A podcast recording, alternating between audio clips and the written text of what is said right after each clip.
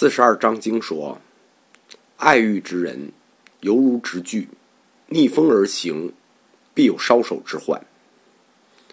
逆风直炬，这是人类不能摆脱的宿命。佛说，这叫世会因缘。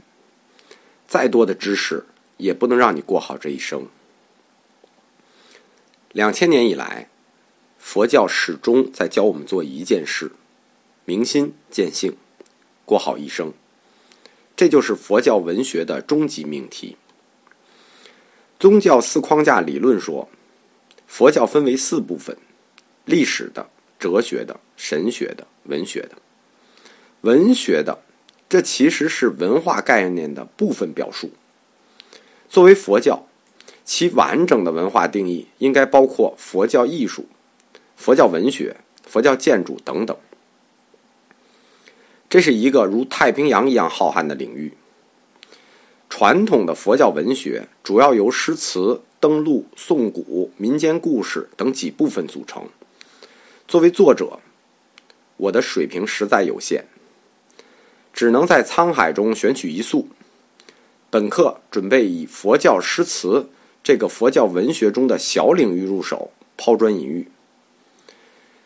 听过我的佛教通史和佛教哲学课的同学是了解我的。我长于逻辑，短于抒情，善于破坏，不善于鸡汤。但是讲不好也要讲，我们就是这么年轻。佛教文学的总原则是用佛理来指导人生，阐发佛理，指导人生，什么形式最好？那就是毛主席说的。一句要顶一万句，就是佛教文学里最具冲击力的部分——佛教诗词。我们的佛教诗词课还将延续以往的风格，用佛教的哲学来破拆佛教的文学，读懂诗句背后精深的佛理，读懂前辈高僧大德在写诗时的良苦用心。虽然。我也想，左手是仓央嘉措，右手是纳兰容若，感时伤怀一下。但是，意境唯美，灵魂契合，这些都非我所长，所以我就扬长避短，不讲了。我只负责知识和理论部分，大师们负责感悟和灵魂。正如鲁迅先生所说的：“美。”我也是爱的，但是我不能。下面，我们就进入佛教诗词的理论正课。佛教诗词是个大概念，首先要从创作者的角度进行分类。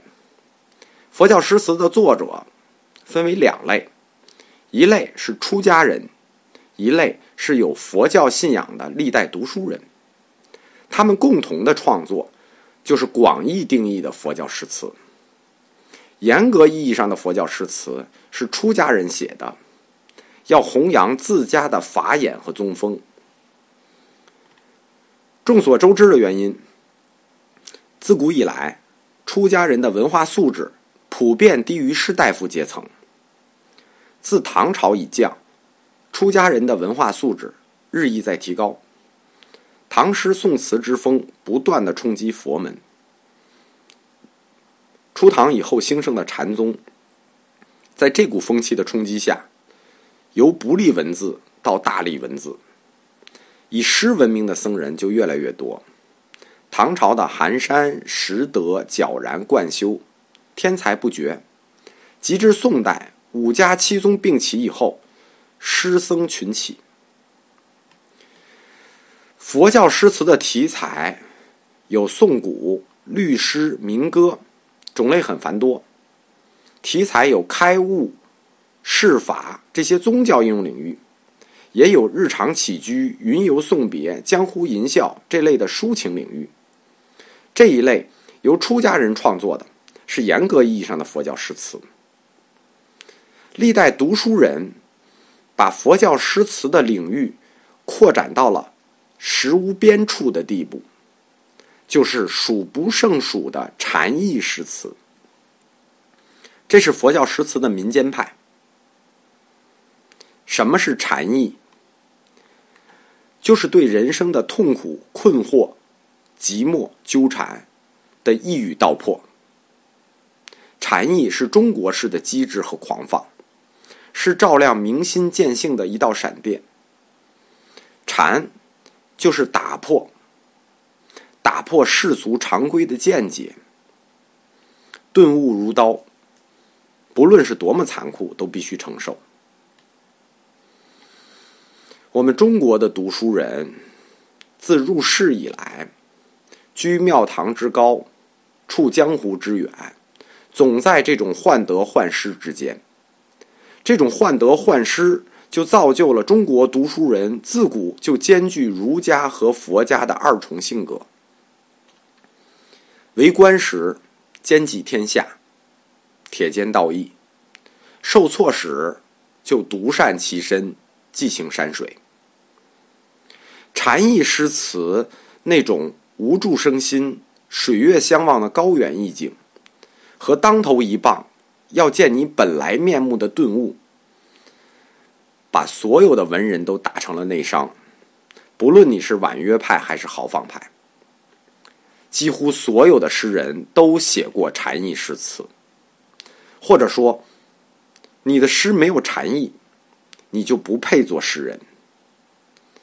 自唐以来，佛教诗词的变种，禅意诗词，以及禅意。这个文学概念已经深刻的影响了整个中国文学诗歌的创作和理论。那么，佛教诗词和禅意诗词的区别是什么呢？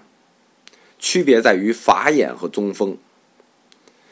狭义的佛教诗词，根据创作者所属的宗派不同，有各家的法眼，各自的宗风。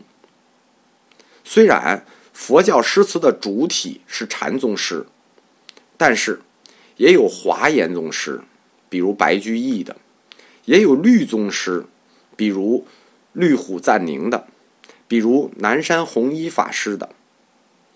天台的智以，净宗的善导，各宗法旨不同，都需要体现在各自的诗词里。